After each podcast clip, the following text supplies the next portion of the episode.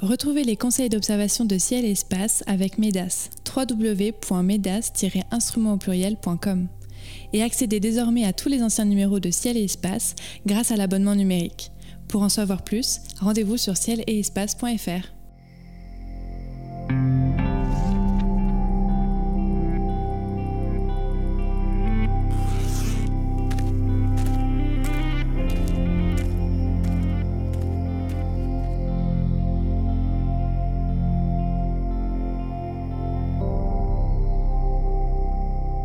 Bonjour et bienvenue sur les podcasts de Ciel et Espace pour une nouvelle émission consacrée aux éphémérides. Ce mois-ci, Cyril Birnbaum, Sébastien Fontaine et moi-même vous conseillons d'observer la Lune en fin croissant le 2, Uranus à proximité de la Lune le 3, Mars et Saturne en conjonction serrée le 5, le bel alignement sur l'écliptique de 4 planètes le 19, les étoiles filantes Lyride le 22 et Mercure à sa plus grande élévation le soir du 26.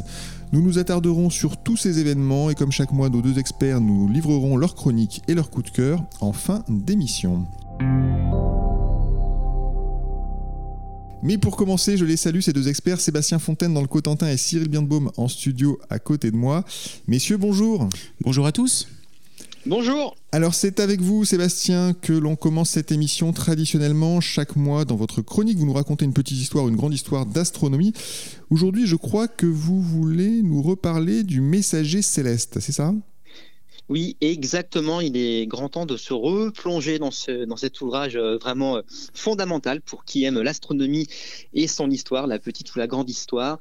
Alors, euh, les latinistes nous parleront du Sidirus Nuncius, donc paru en 1610, écrit bien sûr, je ne l'ai pas encore dit, par Galilée et vraiment, l'intérêt de cet ouvrage très court, hein, ça fait une centaine de pages, c'est que bah, déjà, il est euh, très facile d'accès. Et puis, euh, eh ben, on est vraiment sur les, traces des premières observations de Galilée. C'est presque un, carnet d'observation, le tout premier carnet d'observation, puisque euh, je vous rappelle hein, que Galilée a été le premier à observer le ciel avec un instrument d'observation. Et donc, euh, ces 100 pages relatent ses premières observations. Alors, euh, la première partie du livre euh, nous fait une rapide présentation de la lunette. Et là, c'est très amusant de constater que Galilée n'avait pas forcément compris toutes les subtilités optiques de, son instrument qui pourtant va lui permettre de faire de, grandes découvertes, hein, comme quoi on n'est pas obligé de maîtriser euh, toute la technique pour, euh, eh bien pour, euh, pour avancer vraiment dans, la science. Et voilà, très vite après ces présentations un petit peu techniques, eh bien l'ouvrage vraiment s'ouvre sur les, toutes premières observations. Euh, pour rappel, Galilée euh, va commencer à observer le ciel avec sa lunette euh, à la fin de l'année 1610. Et vraiment, en l'espace de seulement quelques soirées, quelques nuits, quelques semaines d'observation, il révolutionne plus de 2000 ans d'histoire de l'astronomie. L'observation, il, il la débute avec la Lune notamment quand il observe euh, aux alentours du Terminateur. Hein, vous vous rappelez cette limite jour-nuit à la surface de la Lune et cette, euh, partie de la Lune où euh, on met en exergue tous les, tous les reliefs à la surface du, satellite. Et donc la découverte de, ces cratères, de ces montagnes, de cette surface montagneuse lunaire est en totale contradiction avec euh, finalement la vision euh, euh, d'Aristote qui, rappelez-vous, considérait un univers parfait avec une lune étant, enfin, qui, était vraiment considérée comme une, sphère vraiment parfaite. Donc voilà, déjà rien que l'observation de la lune, eh bien, met à mal finalement plus de 2000 ans de, de, conception cosmologique. Et puis Galilée continue ses observations. On le lit avec passion dans, dans, cet ouvrage, dans ce messager céleste. Il nous parle des étoiles, des étoiles qu'il voit à la lunette pourtant des étoiles qui normalement étaient invisibles à l'œil nu. Il va découvrir la vraie nature de la Voie lactée. Et là où c'est intéressant aussi, c'est qu'aujourd'hui encore, quand on pointe une simple paire de jumelles en direction de la Voie lactée, eh bien, on en comprend euh, la vraie nature. C'est exactement ce qu'a vu Galilée euh, au XVIIe siècle, puisque la paire de jumelles ou sa lunette, eh bien, permet de résoudre la Voie lactée en étoiles et donc de comprendre que cette structure est faite d'étoiles vraiment innombrables. Euh, ensuite, quand il va observer Jupiter, eh bien, c'est ça, cette observation qui certainement va donner envie à, Galilée euh, d'écrire cet ouvrage, puisque l'observation de Jupiter, vous savez, euh, permet à Galilée de découvrir les satellites, de voir les satellites tourner autour de Jupiter. Là encore, c'est en totale contradiction avec la vision d'Aristote qui voulait que l'univers était centré sur la Terre. Rappelez-vous du géocentrisme. Alors évidemment, Galilée n'est pas euh, l'inventeur d'une idée qui nous sort d'Aristote, ce n'est pas lui qui, euh, qui, euh, invente l'idée de l'héliocentrisme, hein, qui veut que les planètes tournent autour du Soleil, c'est plutôt à Copernic qu'on doit cette, cette vision du monde, mais il n'empêche que lorsque Galilée découvre les satellites de Jupiter, eh bien, il apporte la démonstration visuelle que les corps célestes ne sont pas tous en mouvement autour de la Terre, et si tout ne tourne pas autour de la Terre, c'est que la Terre n'est peut-être pas le centre du cosmos, voilà tout. Et donc voilà comment surtout cet ouvrage, une centaine de pages, je le disais tout à l'heure, eh bien, va se répandre comme une traînée de poudre. Ça va apporter vraiment du crédit aux visions coperniciennes des choses. Et à partir de là, eh bien, l'astronomie, l'histoire, la philosophie entrent dans une nouvelle grande étape euh, dans laquelle on se trouve encore aujourd'hui. Hmm, tout ça dans un petit livre de, de, 100 eh pages, vous l'avez dit. C'est vrai que c'est un livre qu'on peut conseiller. Alors déjà, aux gens qui commencent l'observation, euh, c'est quand même très intéressant de, de, de, comparer euh, les, observations d'un débutant avec ce, que voit, ce que voit Galilée. C'est très, très, émouvant d'ailleurs d'essayer de, refaire ces observations. On les fait avec des instruments qui sont beaucoup plus euh, comment dire, puissants, évidemment, mais c'est très intéressant. Et puis pour ceux qui s'intéressent à l'histoire des sciences et l'histoire de l'astronomie, c'est quand même un, ouvrage incontournable. Ah. Alors, vous faites bien parler des observations des, débutants, parce qu'avec une lunette de 60 mm, on refait, euh, mais mieux encore, euh, les, découvertes. On redécouvre euh, Galilée. On est vraiment dans, les yeux de Galilée avec une lunette d'initiation, à commencer par le balai des, satellites. Alors, une, petite information tout de même. Donc, le livre, il y a plusieurs éditions qui existent, voilà, en, langue vulgaire, en français, bien sûr, traduit. Mais il faut faire attention. Il faut quand même prendre une édition avec des notes, parce qu'aujourd'hui, tout ce qui fait aussi la saveur d'une telle lecture, c'est ok, euh, on se replonge dans le contexte de l'époque, on lit euh, Galilée, d'accord, mais c'est intéressant d'avoir toutes les explications, les notes qui contextualisent finalement euh, toutes les découvertes de Galilée. Et là, par exemple, j'ai sous les yeux une version éditée aux belles lettres, hein, c'est certainement l'édition de, de référence à avoir entre les mains, et les notes sont d'Isabelle Pantin que les passionnés d'histoire d'astronomie euh, connaissent bien. Et je crois que c'est vraiment euh, l'édition à conseiller, donc aux belles lettres. Voilà, le messager céleste, euh, donc c'est Galilée, mais avec toutes les notes d'Isabelle Pantin. Et avec ça, vous passez un moment fabuleux au coin du feu ou sous les étoiles. Merci Sébastien pour cette chronique. Alors on enchaîne avec les phénomènes du mois.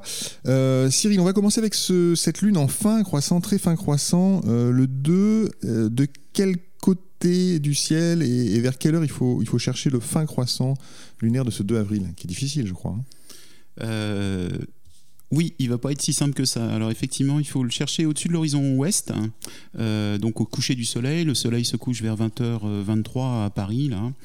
Euh, alors forcément, à 20h23, il y aura encore les, lueurs du jour, donc on ne pourra pas vraiment le voir. Il faudra sans doute attendre vers 21h pour commencer à voir le fin croissant, la lumière cendrée, donc une demi-heure après le coucher du soleil. Et à ce moment-là, vous aurez euh, sur l'horizon ouest euh, ce très fin croissant, 2,3%, c'est quasi rien, hein. c'est vraiment une, petite virgule dans le ciel euh, qui sera donc à 7 degrés au-dessus de l'horizon ouest. Donc, en pleine ville, c'est pratiquement mort déjà. Bah, ça va être très compliqué avec la pollution, etc. À moins que le prix de l'essence continue à augmenter et qu'il n'y ait plus aucune voiture qui circule. ce qui c'est un grand usager du vélo qui nous dit ça. Ce qui m'arrangerait à vélo, effectivement. Mais euh, c'est pas, c'est effectivement pas gagné du tout. Si vous voulez faire une photo, est-ce que vous pouvez quand même euh, essayer? Il faudra quand même prendre au minimum 500 mm de focale. Euh, idéalement, pour avoir juste le fin croissant, c'est euh, pas dépasser 2 mètres de focale, donc sur un, sur un télescope euh, type Schmitz-Cassegrain au foyer. ça se tente, mais ce qui, à mon avis, est le plus rigolo, c'est d'essayer déjà de le voir, s'amuser à le voir, et une simple paire de jumelles le permet. Hmm. Et l'œil nu, c'est exclu ou euh non, euh, non, non, non, non, c'est pas exclu, mais euh, c'est-à-dire que c'est tellement dans la brume que c'est quand même compliqué. C'est-à-dire que souvent, c'est une fois qu'on l'a vu aux jumelles qu'on est capable de bien le voir à l'œil nu. D'accord, donc équipez-vous de jumelles si possible pour tenter de débusquer ce croissant du 2 avril. le lendemain, le 3, Sébastien, c'est toujours près de la Lune, une belle occasion de repérer Uranus, qui n'est pas une planète très spectaculaire ni très facile à repérer, mais là, elle est près de la Lune et ce sera plus facile facile, je crois, pour la trouver. Oui, oui. Euh, donc Uranus va se trouver euh, à un degré de la Lune euh, en direction de, de l'ouest, donc à l'ouest de la Lune, donc sur la droite de la Lune si vous préférez. Uranus, bah aussi, elle est quand même facile à voir, elle est visible à l'œil nu, comme chacun le sait. ah non, on est le 3 avril, on n'est plus le premier. donc Uranus, oui, c'est cette planète, la septième planète du système solaire, vous le savez, qui a été découverte en 1781 par William Herschel, on l'a souvent évoqué ici assez micro. Et c'est une planète qui est vraiment à la limite de la perception visuelle. Euh, je rappelle, comme toujours, qu'Uranus euh, est prétendu euh, visible à l'œil nu. Certains prétendent l'avoir repéré à l'œil nu, ce qui n'est absolument pas mon cas. Mais pour la débusquer, eh bien, une paire de jumelles ou un instrument d'initiation suffit amplement, surtout comme vous l'évoquiez, qu'elle se trouve actuellement juste à côté de la Lune. Alors attention, euh, cette planète euh, n'est pas très haute au-dessus de l'horizon, c'est quand même une difficulté, puisque euh, cette planète, si vous observez vers 22 heures, elle se trouve à une dizaine de degrés au-dessus de l'horizon.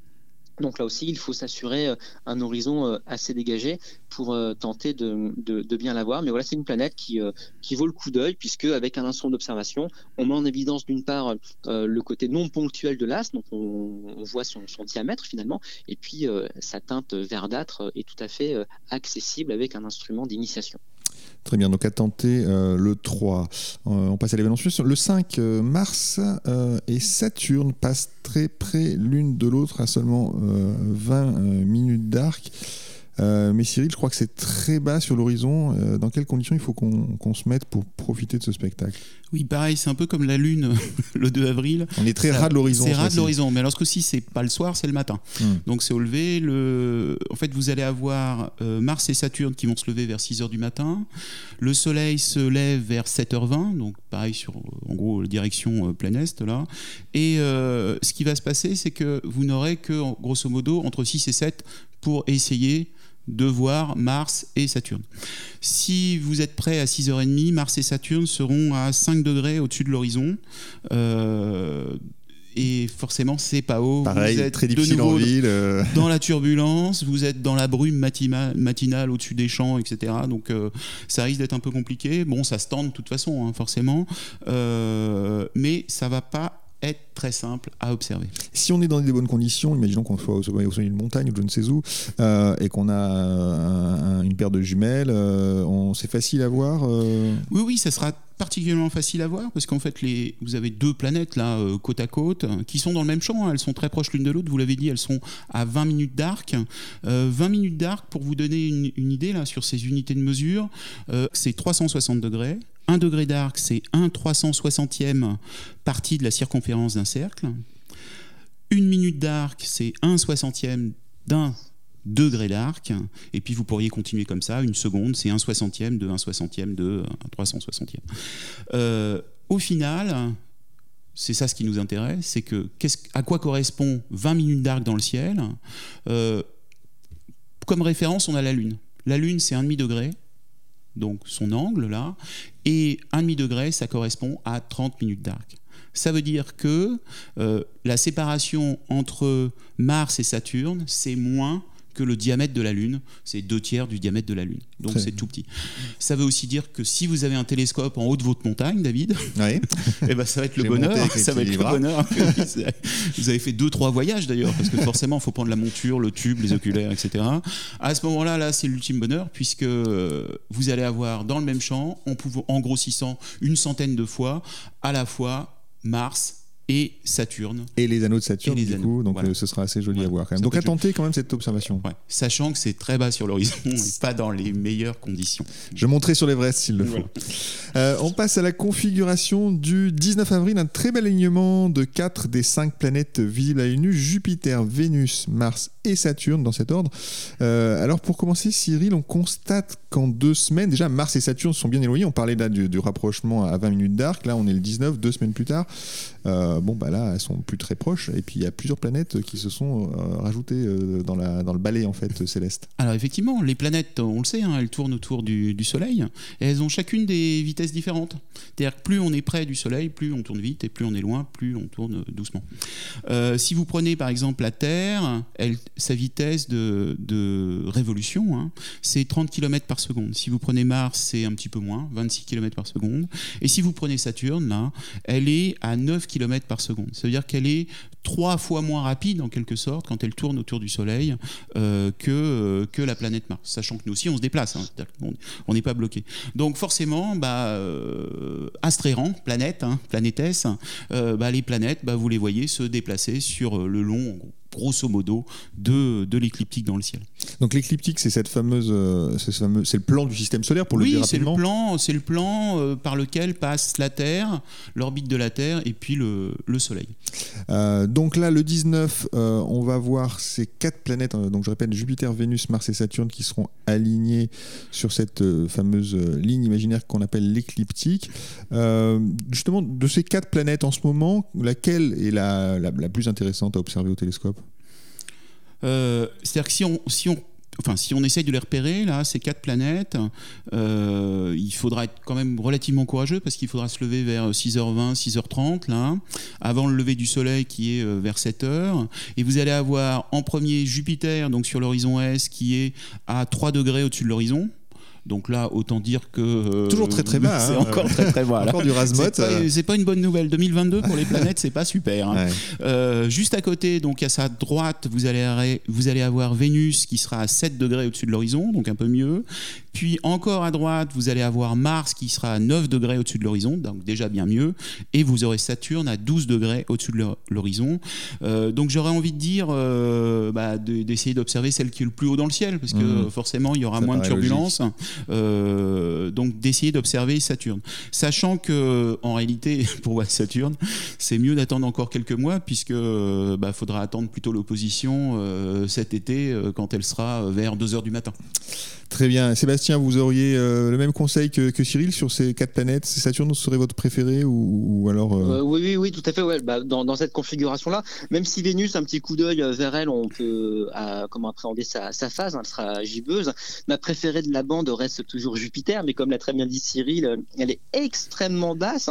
Mais bon, Ju- Jupiter, là, ce jour-là, une configuration intéressante parce qu'elle va présenter sa, sa, sa tache rouge et puis les, les quatre satellites galiléens seront visibles de part et d'autre du, du disque jovien. Donc euh, ça vaut le coup, le coup d'œil aux jumelles, euh, voilà, juste euh, pour essayer de repérer en plus les, les, les satellites.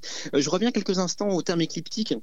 Euh, comme vous le disiez euh, tous les deux, euh, donc c'est le plan finalement de, de la Terre autour du Soleil, et c'est aussi la trajectoire apparente du Soleil. Hein, si tous les jours on pouvait noter la position du Soleil par rapport aux étoiles, et bien au bout d'un an, on verrait la trajectoire apparente du Soleil totale, et donc ça formerait l'écliptique. Et on se rappelle que de part et d'autre de l'écliptique, un peu au-dessus, un peu en dessous, il y a les fameuses constellations euh, du zodiaque et donc toutes les planètes, hein, comme le dit Cyril, euh, se trouvent euh, de part et d'autre de l'écliptique. Alors pas forcément toujours pile sur l'écliptique.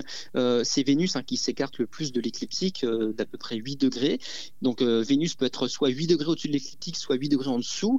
Et cette bande finalement de 16 degrés, c'est ça qui a défini la bande zodiacale qui, voilà, strictement parlé, est une bande de 16 degrés dans le ciel, donc jalonnée par euh, l'amplitude finalement, par la latitude écliptique de la planète euh, Vénus. Pour revenir à Vénus, si vous l'observez, vous verrez la face de Vénus puisqu'elle est à 63% éclairée. Elle est à 63% euh, ce euh, 19 avril.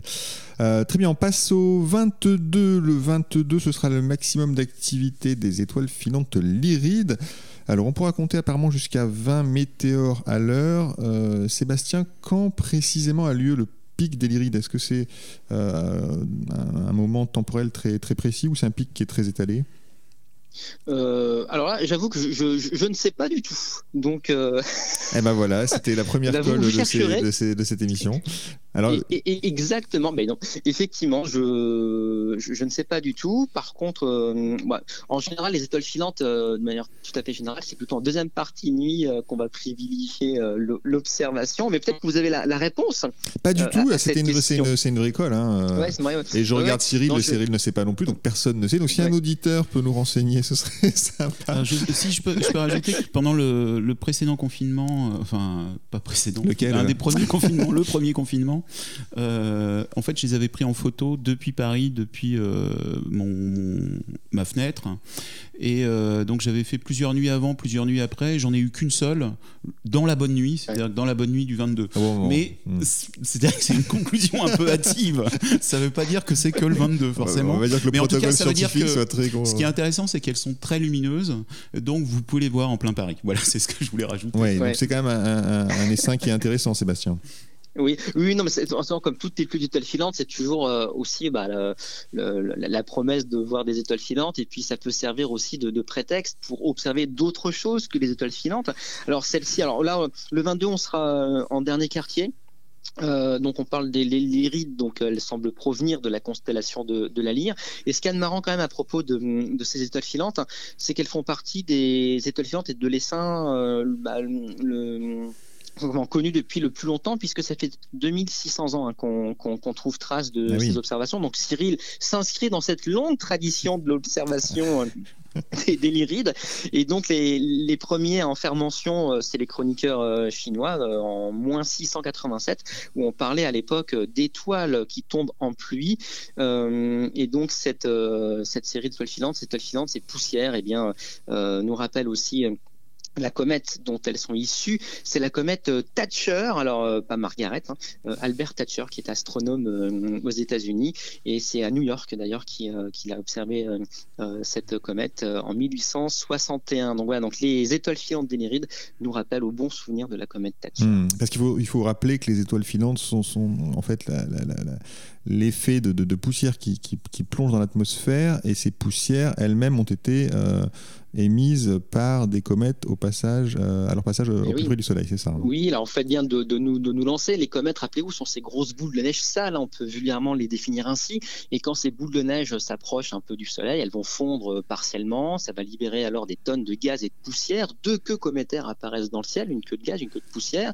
Et puis euh, les poussières vont rester finalement euh, dans, dans l'espace interplanétaire. Et lorsque la Terre eh bien, va, va, va, croiser la trajectoire d'une ancienne comète, eh bien, on va se de plein fouet les poussières euh, lâchées par la comète lors du dégazage, lors du dépoussiérage. Et c'est quand on traverse voilà, ces, orbites euh, de, comètes eh bien, euh, qu'on va observer des pluies d'étoiles filantes. Donc voilà pourquoi tout au long de l'année, eh bien, il y a comme ça régulièrement des, moments où il y a plus d'étoiles filantes que d'habitude. Mais on, on, se rappelle tout de même que des étoiles filantes, il y en a chaque nuit. Voilà, donc parfois il y a des pics grâce aux pluies d'étoiles filantes, mais les étoiles filantes, voilà, c'est quelque chose que l'on peut être amené à observer à n'importe quel moment euh, de la nuit. Hmm. Dernière observation qui peut être intéressante ce mois-ci, Mercure est au plus haut dans le ciel. Euh, haut pour Mercure, c'est encore bas. Cyril, on est toujours dans du Rasmode quand même. Hein. Pourquoi est-ce que cette planète d'ailleurs, elle s'élève jamais très haut dans le ciel? Euh, Là, on sera autour de 10 degrés. Donc 10 degrés. et c'est une planète particulière, c'est la plus proche de, du Soleil, hein. elle est très très proche du Soleil. Euh, elle fait un tour euh, autour du Soleil en 88 jours. Euh, une particularité, c'est qu'elle tourne tout doucement aussi autour du Soleil, parce que c'est 59 jours hein, sur, sur elle-même. donc, planète interne, donc comme Vénus, Vénus et Mercure, on l'apprend dans les petites classes. Ça veut dire qu'en fait, l'écartement entre le Soleil et la planète vu depuis la Terre et au maximum en fait euh, à 28, euh, 28 degrés. C'est ce qu'on appelle l'élongation. Euh, ça veut dire qu'on n'a jamais Vénus, pardon, Mercure derrière nous comme on le retrouve avec Mars, Jupiter, Saturne, etc.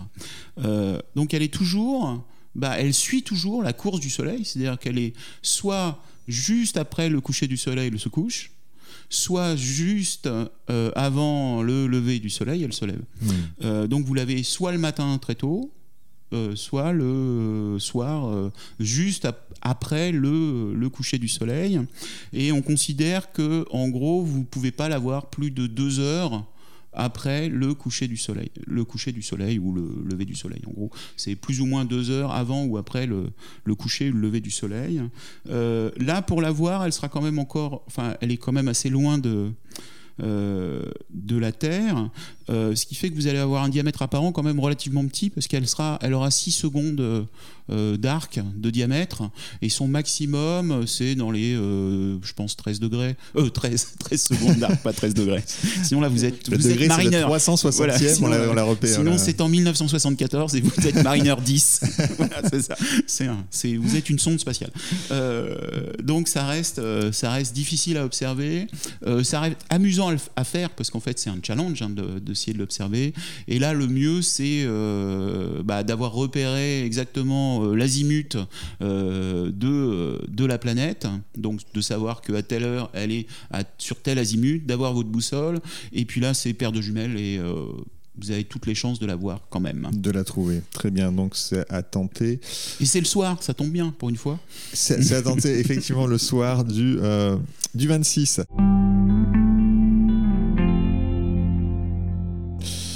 Euh, c'est l'heure de la chronique photo, hein, Cyril. Hein, vous allez garder la parole. Euh, vous êtes donc, je le rappelle, le responsable du planétarium de la Cité des Sciences à Paris, astrophotographe émérite. Et chaque mois, vous nous donnez un petit conseil technique euh, ou alors vous nous proposez une cible à ne pas rater. Et en ce mois d'avril, on va rester pas très loin de Mercure. On va parler du Soleil, c'est ça? Ben oui, j'ai envie de vous parler du Soleil. Vous savez, c'est le le cycle solaire a redémarré depuis, euh, bah, depuis la fin 2021. Euh, C'est-à-dire qu'on revoit des tâches sur le Soleil. Euh, la NASA a annoncé le, le, nouveau cycle, le démarrage du nouveau cycle, avec un maximum qui aura lieu en, 2000, en juillet 2025.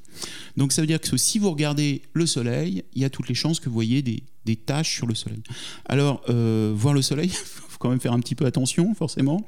Euh, il faut être enfin, faut s'équiper de filtres solaires. Euh, je vous invite quand même à les acheter. Euh, pas n'importe où, c'est-à-dire qu'elle est plutôt dans les boutiques spécialisées. ces filtres solaires, on en trouve, on trouve des feuilles solaires en sorte de gélatine aluminée qui valent une trentaine d'euros, où là c'est à vous de fabriquer le, support qui va se mettre soit sur votre objectif photo, votre téléobjectif ou votre, votre instrument, euh, que ce soit une lunette ou un télescope. À l'ouverture de l'instrument À l'ouverture, à l'entrée, oui, surtout à l'entrée, pas à l'oculaire, c'est bien à l'avant de l'instrument que vous devez le mettre. Euh, ou vous avez, alors pour un petit peu plus cher, en général, ça, le prix en euros correspond au diamètre du filtre. Donc quand vous l'avez en verre, c'est-à-dire que si vous avez un, une ouverture de 100 mm, bah, c'est une centaine d'euros si vous avez 50 mm, c'est une cinquantaine d'euros. C'est assez facile. Euh, donc là, c'est l'optique est forcément meilleure de meilleure qualité. Et l'idée là, c'est euh, bah, à la fois de les observer, bien sûr, euh, sans risque, donc en mettant ce fil pleine ouverture à l'avant euh, de l'instrument d'optique, et puis pourquoi pas d'essayer de les prendre en photo. Parce que ce qui est amusant, en fait, c'est de voir leur déplacement et leur évolution sur, euh, sur la surface solaire, sachant que le Soleil tourne un peu plus, en quasi un mois ou 28 jours sur lui-même. Euh, ça vous permet en fait, si vous faites une photo tous les jours, bah, au moment où le soleil est au plus haut, donc à moins de turbulence, donc sous le coup de, on va passer, euh, on est passé d'ailleurs en heure d'été, donc, donc avec euh, vers 14 heures. À ce moment-là, bah, vous pourrez essayer de voir bah, ces, ces taches solaires euh, sur, sur le soleil. L'ordre de grandeur de, des photos, c'est-à-dire que sur les filtres solaires, il laisse passer un dix millième de la lumière, c'est des densités 5 en général. Euh, à ce moment-là, ça veut dire qu'à f8, vous êtes à peu près au 250e à 200, 300, 300 ISO. Donc c'est relativement facile à faire. Donc une photo euh, facile à faire pour peu qu'on s'équipe évidemment et qu'on se protège, ne jamais tourner un, instrument, euh, une paire de jumelles euh, vers le soleil sans protection évidemment. c'est donc une photo à faire ce mois-ci et pour la petite histoire, pour l'anecdote, on passe précisément à une unité astronomique du soleil le 4 avril. Vous savez que l'unité astronomique c'est cette distance de la Terre au soleil. Elle a une valeur bien précise que je n'ai pas notée d'ailleurs, mais vous la trouverez facilement sur sur euh, le web. Et donc le 4 avril, on passe précisément à unité astronomique parce que, hein, Sébastien, on est d'accord, la trajectoire de la Terre autour du Soleil n'est pas un cercle. Hein. Et non, c'est une ellipse. Et donc là, euh, c'est le demi-grand axe en fait euh, auquel vous faites euh, référence. Et donc c'est vrai que la distance Terre-Soleil n'est pas constante. Et on se rappelle pour l'anecdote qu'on est au plus près du Soleil aux alentours du, 4 janvier, au plus loin vers le 4 juillet. Voilà. Et donc là, ben, on est pile à une unité astronomique. Et pendant très longtemps dans l'histoire de l'astronomie, eh bien, on a exprimé les distances des planètes au Soleil en unités astronomiques. Voilà. Donc là, c'est un, petit, voilà, un petit long intéressant à, rappeler. Voilà, on est pile à une UA euh, le 4 dans, quelques jours. Ouais. Euh, écoutez, la fin de l'émission approche euh, déjà, Sébastien Cyril. Donc c'est le moment de dévoiler votre coup de cœur. Je rappelle que à chaque fois, hein, il peut s'agir d'un astre, un livre, une exposition, une mission spatiale, un film, un astronome. Pourquoi pas? Vous avez carte blanche. La seule contrainte, c'est que ça ait un rapport avec l'astronomie, évidemment. Et Cyril, alors ce mois-ci, vous voulez nous parler des JSP je vois, je vois pas du tout ce que c'est. Les JSP, effectivement, vous n'en avez pas encore parlé dans, dans Ciel Espace, mais je crois que ça va arriver le, le mois prochain. c'est les journées scientifiques participatives. Ça nous vient d'Amérique du Nord, c'est nos amis québécois, canadiens qui ont, bah, qui ont inventé entre guillemets ces, ces journées. Vous le savez, c'est qu'on manque de scientifiques. Dans le monde entier, on manque de scientifiques et bien pour, pour proposer en fait euh, pour euh, initier les jeunes, pour donner envie de faire de la science, euh, eh bien vient d'être inventé les JSP, les journées scientifiques participatives. Le principe est le suivant, c'est que vous connaissiez les RTT. Alors, vous les avez peut-être pas assis à l'espace, mais vous les connaissiez. On les connaît, on Vous avez les congés payés, par contre, assis Ah à oui. l'espace, ça c'est sûr. Vous avez des repos, etc. Donc, vous posez On fait rien, des quoi. journées. Oui, des- non, vous vous reposez. vous reposez, vous ne faites pas rien. Euh, Il y a aussi le TLT, le télétravail, bien sûr. Donc, des- pas mal d'avancées sociales. Et maintenant, nous allons bientôt avoir, euh, donc en début du mois, je crois que c'est voté tout à fait en début du mois et ça va être euh, euh, donc validé, enfin, je sais pas comment on dit, effectif dans la foulée. Ces journées euh, scientifiques participatives qui vont vous permettre de poser jusqu'à 5 jours euh, dans l'année pour, euh, bah, pour faire de la science. Alors pas nécessairement que de l'astronomie, hein, parce que ça a été euh, initié par à la fois les gens de Viginature, de Vigiciel, les débrouillards au Canada, les petits débrouillards en France. Euh, une des personnes qui vraiment est moteur là-dessus, c'est un spécialiste du numérique qui s'appelle Christophe Léridan, qui a initié cette chose pour que ce soit, soit voté. Et donc, il faudra quand même, alors parce que tout le monde ne peut pas se dire scientifique d'un coup et poser une journée pour euh, faire autre chose, par Oui, exemple. oui, parce qu'il faut Voilà, quand même prouver que euh, c'est il pour une, de la euh, science. Voilà. Donc il faudra euh, bah, euh, valider en fait, en quelque sorte, deux jours de euh, de formation euh, auprès de d'organismes habilités. Alors je crois que l'AFA va le faire, bien sûr, l'Association française d'astronomie va pouvoir va- valider ces, jours de formation. Euh, vous aurez aussi l'observatoire, vous allez avoir le muséum euh, sur tout ce qui est vigie euh, nature, donc aller compter les petits escargots, aller voir les bourdons, euh, voir si les hirondelles sont revenues. Et puis en astronomie, vous aurez bien sûr les étoiles filantes, les cratères, etc. Tout à découvrir, les météorites, euh, les phénomènes mutuels. Et ça vous permettra, en fait, c'est ça ce qui est intéressant, c'est que, euh, par exemple, pour la prochaine éclipse, on en parlera le mois prochain, bah, ça vous permettra, qui tombe un lundi, ça vous permettra de poser un lundi en JSP pour euh, bah, éviter d'être fracassé au, au travail par la suite. Très bien, super, c'est une bonne, euh, une bonne idée. Donc on peut poser 5 JSP euh, d'affilée, j'imagine? Alors ça, je ne sais pas encore, je n'ai pas encore les règles, Ah. mais euh, en tout cas, c'est 5 annoncés sur l'année. Et j'ai une question sur les chercheurs. Est-ce que les chercheurs peuvent poser des JSP Ah, ça, je ne sais pas, je ne pense pas, parce que c'est quand même leur métier. Très bien, alors merci pour ce coup de cœur assez, assez À moins, étonnant. à moins que ce soit pas dans leur matière. C'est-à-dire qu'on pourrait avoir un astronome qui va compter les escargots. Ah, ça marche. Donc ça doit marcher aussi. Ça doit marcher, on on, se- renseignera sur ces, Donc en début de mois. sur ces JSP assez, assez Sébastien, quel est votre coup de cœur à vous? Aujourd'hui, c'est un coup de cœur dédié à une observation, une observation très facile. Euh, je propose aux auditeurs de braquer leur instrument en direction de M104, la galaxie euh, du, sombrero, qui euh, pour beaucoup est un, des symboles des observations du, printemps. C'est une très très belle galaxie. Beaucoup de gens en connaissent les magnifiques photographies.